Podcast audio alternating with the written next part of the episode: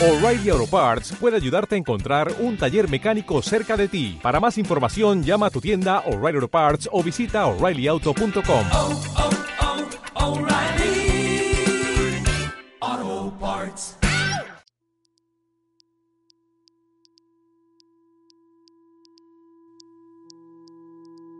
Esto es Líneas Paralelas, un podcast de la Fundación Andriani.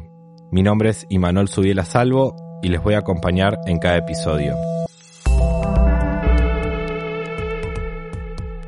En Líneas Paralelas vamos a hablar con artistas de diferentes disciplinas que hayan pasado por la Fundación.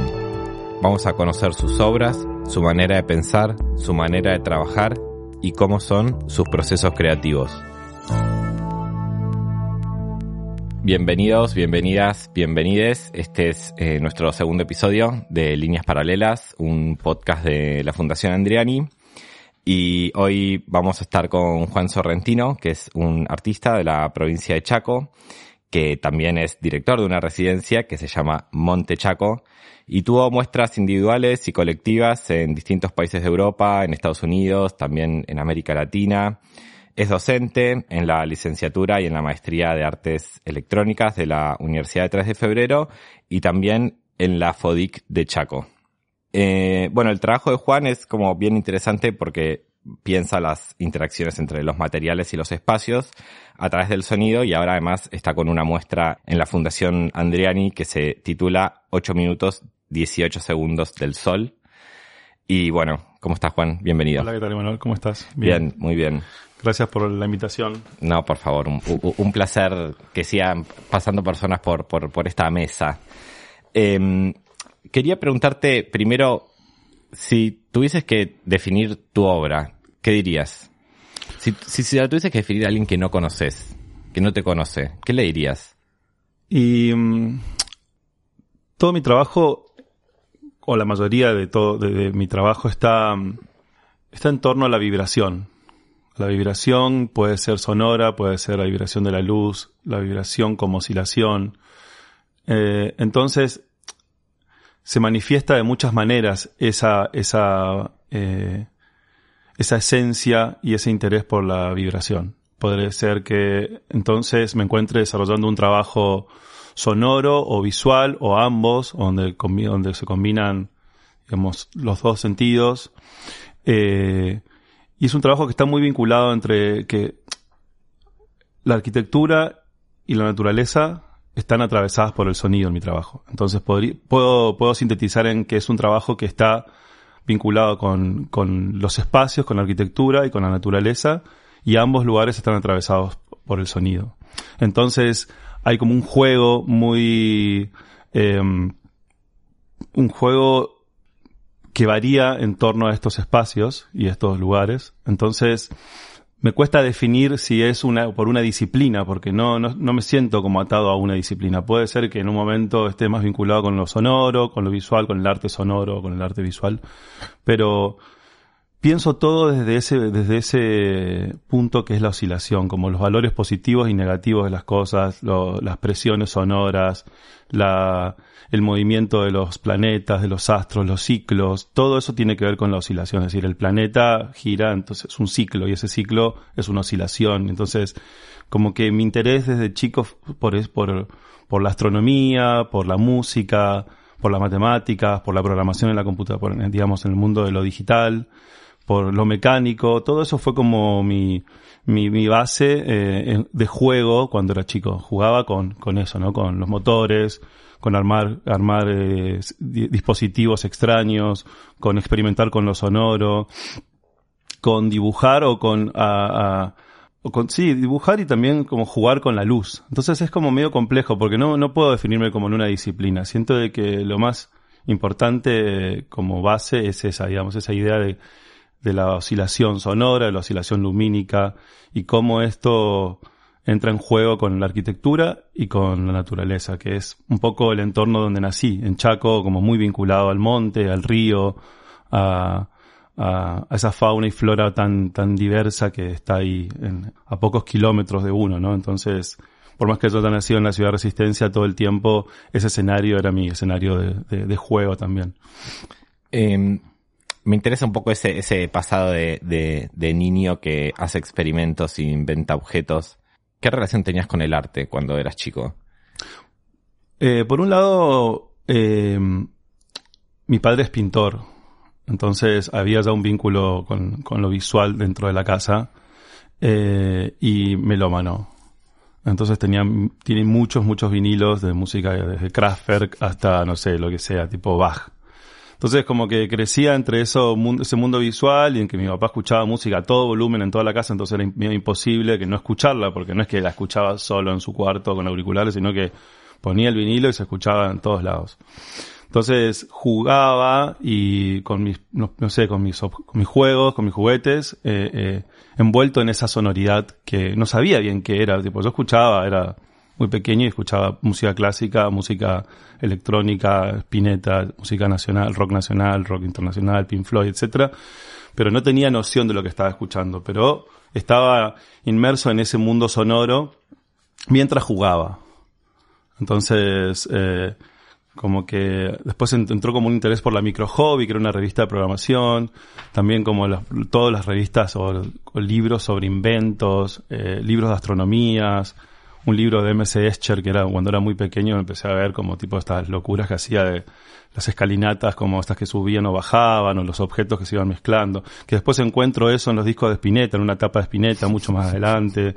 Y como que todo ese escenario chaqueño estamos hablando, ¿no? Porque es un, un- Sí, un- sí, sí, sí, sí. un escenario que de poco estímulo en, en, en torno a todo esto que estoy hablando, sino que es más bien, era bastante austero el mundo en ese... Pero había como hecho. un eh, eh, estímulo mm, en Muy la casa, casero, digamos. En la casa, sí, sí, sí, porque salía de ahí y era, bueno, sí, los amigos, el barrio, la música, como que mi barrio era un barrio de muchos, o sea, donde al frente tocaba batería, el de la vuelta tocaba la guitarra y así como éramos, no sé por qué ese barrio en el Chaco era un barrio de, de- de músicos y salieron muchos músicos como, no sé, Diego Pérez de Tonolé, que era un gran amigo, Enrique Schutter que hizo otra banda y pues Jamil Burgener, son todos músicos que andan dando vuelta por ahí, que son todos del mismo tipo, seis cuadras a la redonda.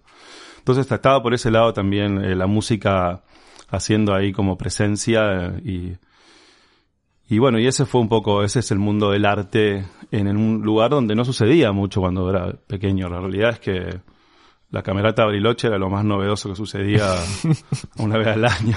Entonces, era como que gracias a ese estímulo familiar creo que hubo ahí como, eh, mamé muchas cosas interesantes que después obviamente se están presentes a lo largo de, tipo, de mi trabajo. Podría definir cada uno de estos puntos, ¿no? Y en dó- dónde, dónde se filtró. ¿Dónde está cada cosa, ¿Dónde está digamos? cada cosa?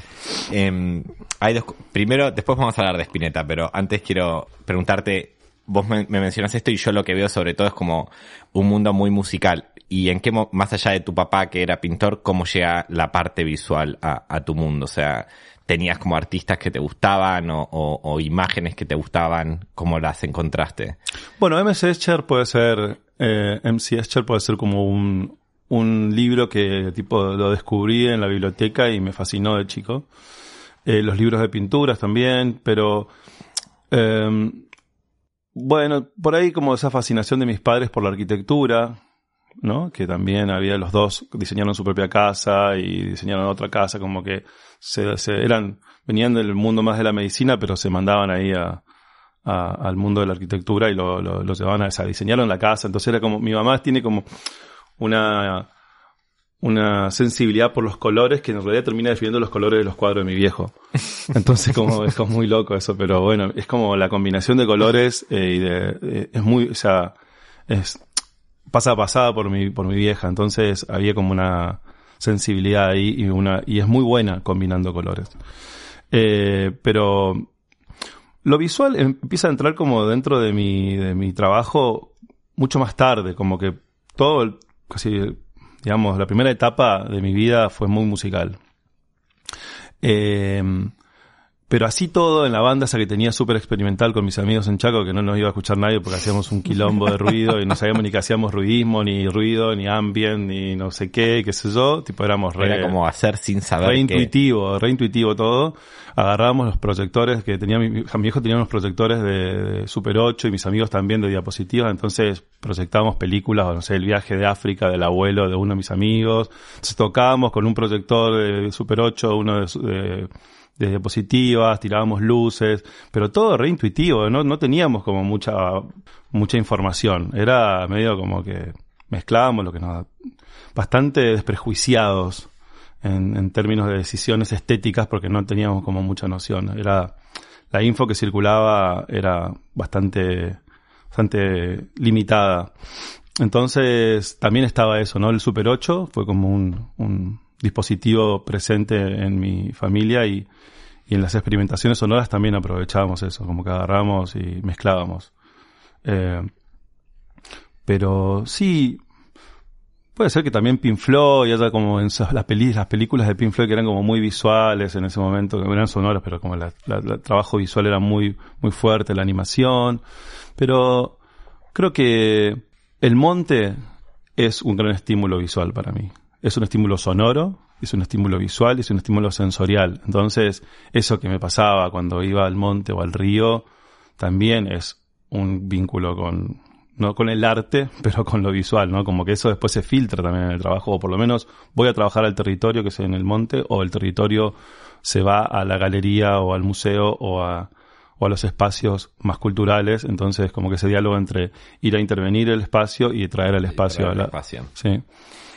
Eh, recién, bueno, mencionabas a Spinetta, ¿no? Y con el título de la muestra que tenés ahora en, en Andriani es como medio un guiño a 18 minutos del sol, ¿no?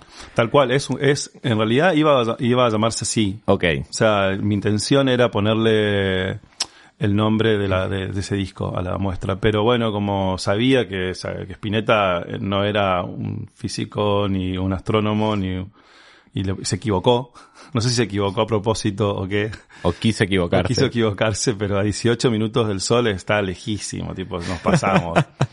es más, estuve buscando en internet hace un tiempo y encontré que hay un, un, un una persona en, en YouTube que había establecido que, o sea, había tomado esa distancia en términos de la velocidad de la luz y encontró que Spinetta estaba en un asteroide, eh, no sé, después de Saturno, digo, como que okay, okay. se fue re lejos, ¿viste?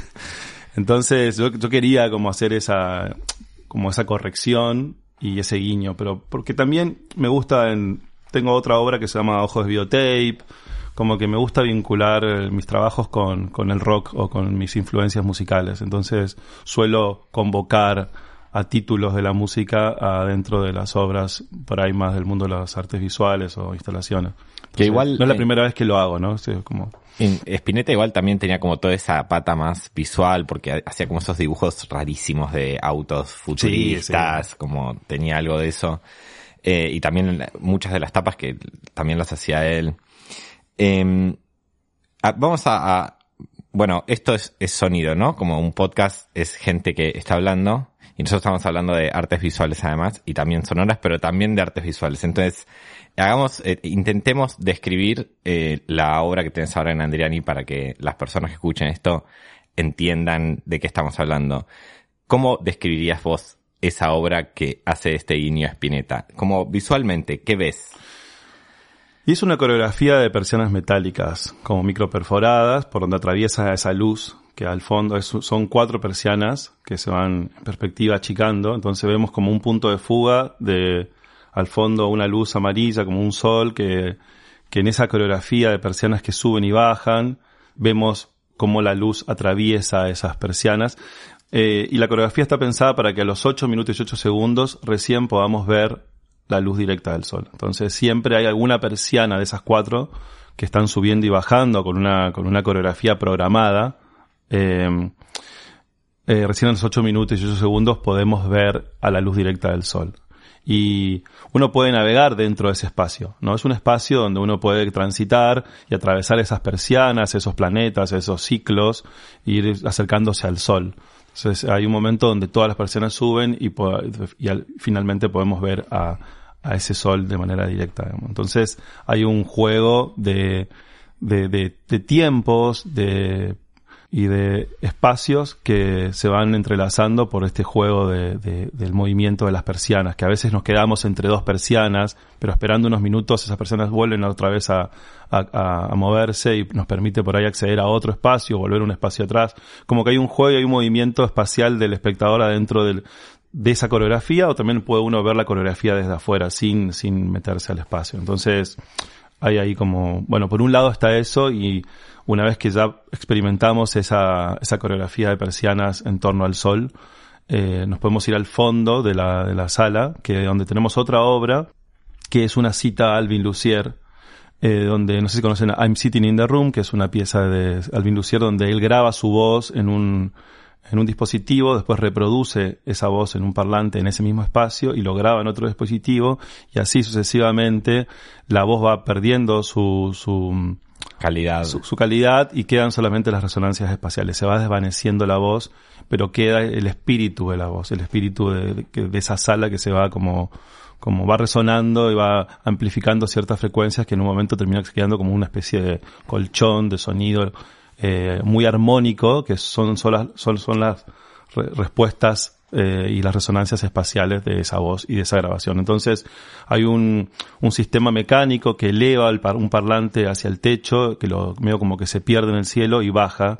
Y en ese ciclo de subir y bajar del parlante, al comienzo en el suelo escuchamos la voz, que es un fragmento de, del, de un poema, del poema en prosa que escribió Camila Pose sobre eh, la obra, sobre esta, que es un, es la dinámica que lleva Andriani que invita a, un escritor a desarrollar una pieza que se desprenda de la pieza, ¿no? Entonces este poema en prosa me ha inspirado también en, en, en cómo escribía en el infierno del Dante y el cielo, ¿no? Como esto de los movi- movimientos de, de- de los distintos niveles, de como de estratos, de espacios, en torno a ese, a ese movimiento, ¿no? De- que plantea el Dante.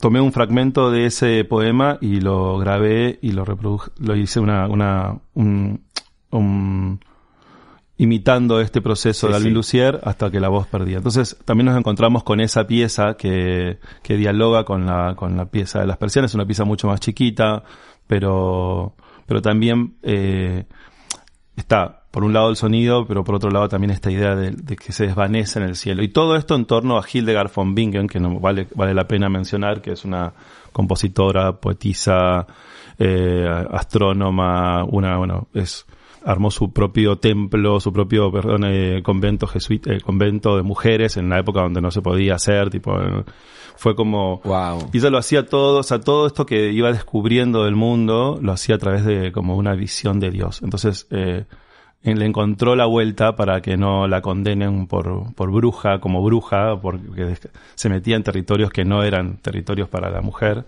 y logró así escribir y desarrollar teorías y cosas muy hermosas, entre ellas composiciones para sus propio, sus propias ceremonias de mujeres. Entonces hay una, en esas persianas que, que, que oscilan en torno al sol, oscilan con una música que está inspirada eh, en Hildegard von Bingen, en una antífona de Hildegard von Bingen, que fue grabada también en la sala de Andriani. Entonces, incorporo al espacio, tanto en esa obra como en la otra, el espacio de Andriani, donde en el caso de la Alvin Lucier, la cita de Alvin Lucier, donde está esta voz de este poema que se desvanece en el cielo, también está la voz de, de Anaí Fernández que canta este, esta antífona, está como inspirada en la antífona de Hildegard von Bingen. Entonces hay mucha música también dentro de la muestra.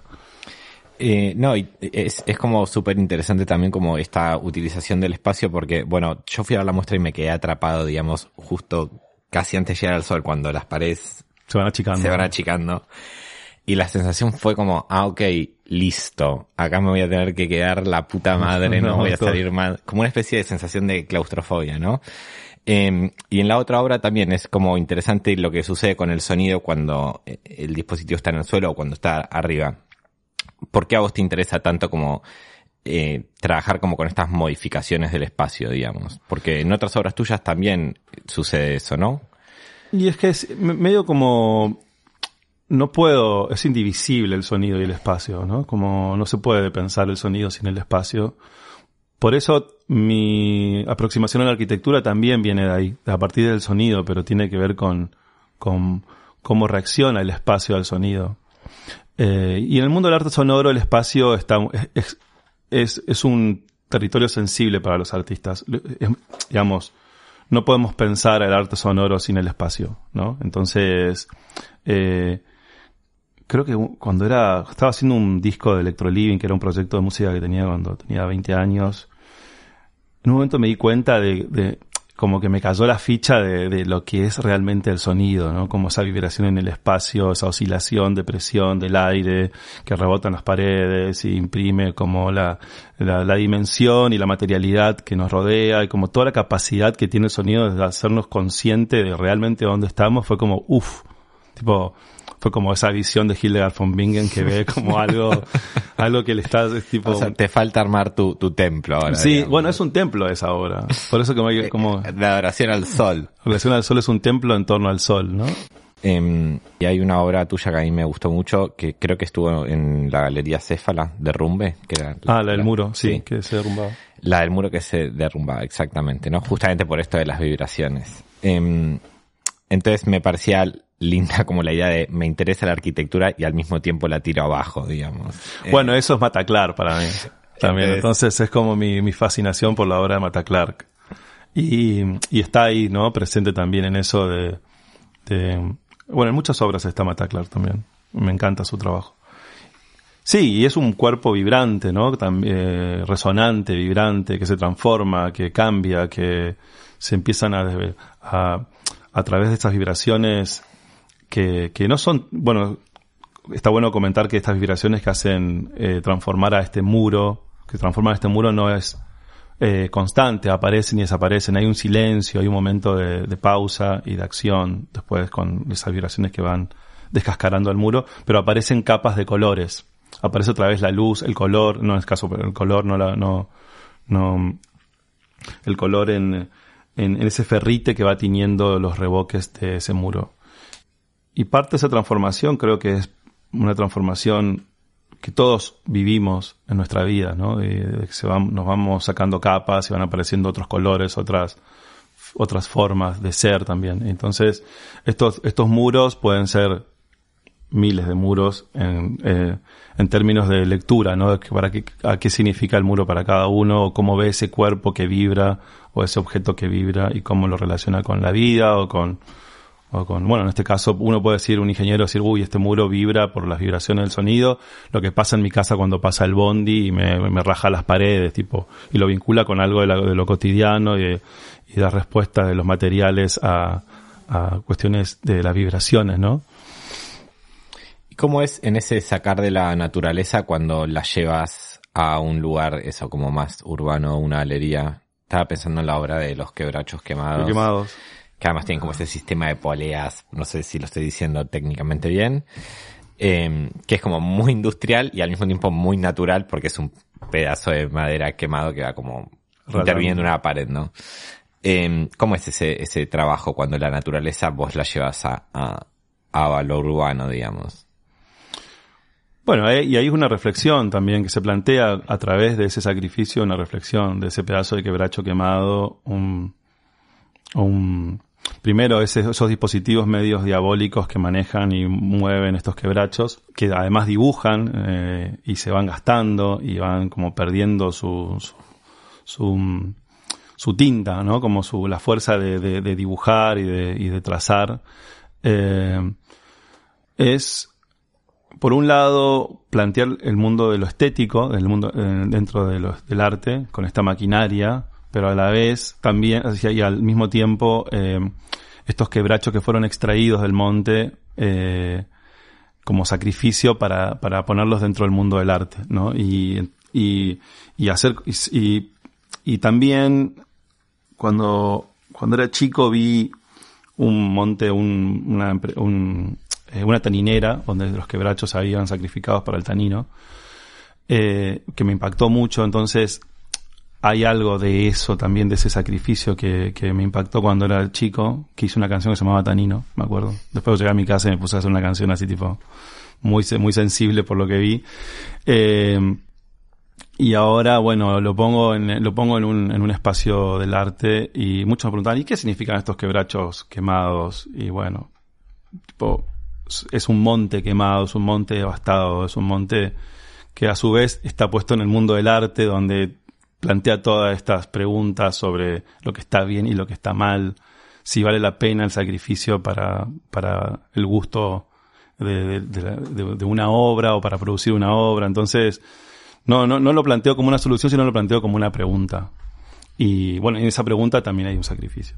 Lo que siempre está, digamos. Lo llamo sacrificio porque por ahí suena medio fuerte, pero es, es un poco mover las piezas del lugar y en ese movimiento suceden cosas que, bueno, nada, como en este caso, un árbol que se cortó, ¿no? Sí.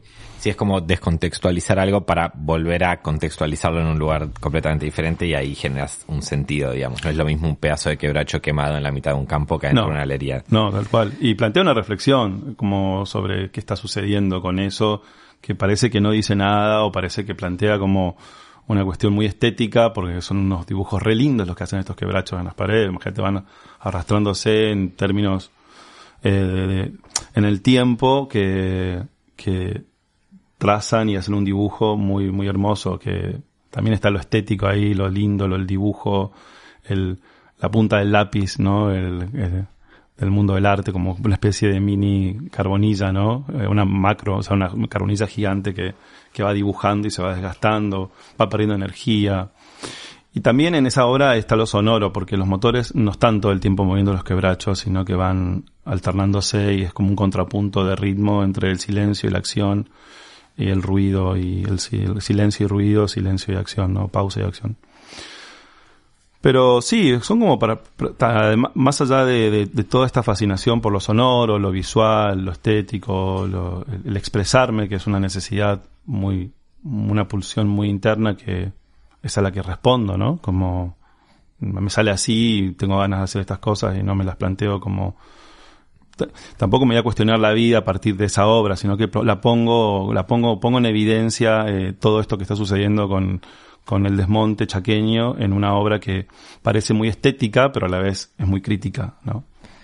Eh, bueno, entonces tenemos esta muestra recién inaugurada en Andriani y ahora vamos a hacer el muro en Chaco. Chaco. ¿Y qué otras cosas estás pensando en este mismo momento?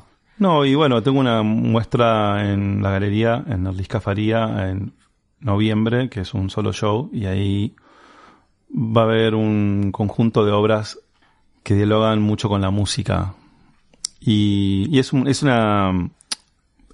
En, todo este proceso que voy viviendo de transformación como artista, eh, hace un par de años la música empezó otra vez a hacer un llamado para estar más presente eh, en mis trabajos del mundo del arte, las artes visuales o del mundo del arte contemporáneo.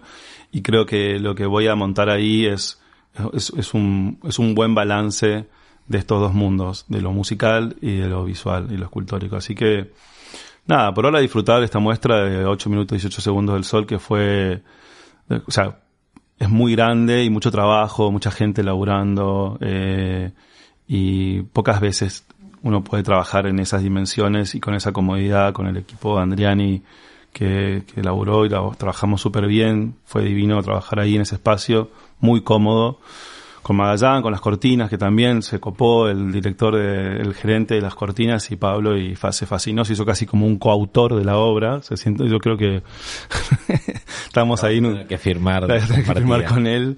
Y nada, y Javier también con las paredes y la estructura. Como que hubo Eric, que es mi asistente y colega, amigo, que trabaja muy bien en la parte de programación y de pensar todos estos dispositivos que mueven las cosas y, y todo, todo un equipo increíble. Laura Buchelato también, también como en, muy, en un diálogo muy lindo sobre, sobre cómo ir, porque la obra iba para otro lado y sufrió una, su- sufrió una transformación o se vio como nada ahí como un poco acorralada en un lugar que no tenía ganas y la llevé hacia otro lado y justo justo me, me, me surgió esta idea que, que bueno se terminó de concretar acá en 8 minutos a 8 minutos y 18 segundos del sol no sé fue como de mis últimos trabajos donde no solamente trabajé muy cómodo sino que pude pude pude hacer este templo que es un es como mi templo también el templo donde reúno los movimientos la luz el sonido la arquitectura no y está está todo mi mundo presente en esta en esta obra. Para mí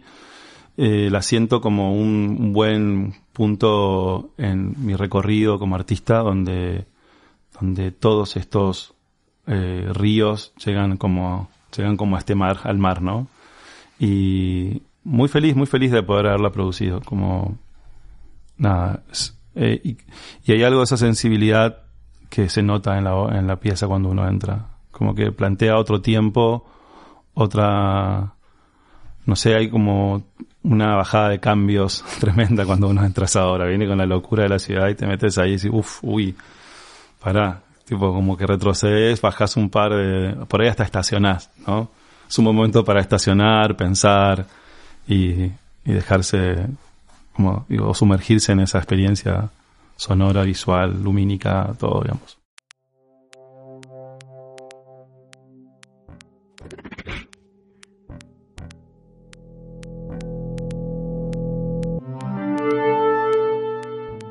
Esto fue Líneas Paralelas. Mi nombre es Imanol Subiela Salvo y pueden encontrarme en redes como arroba mala señal.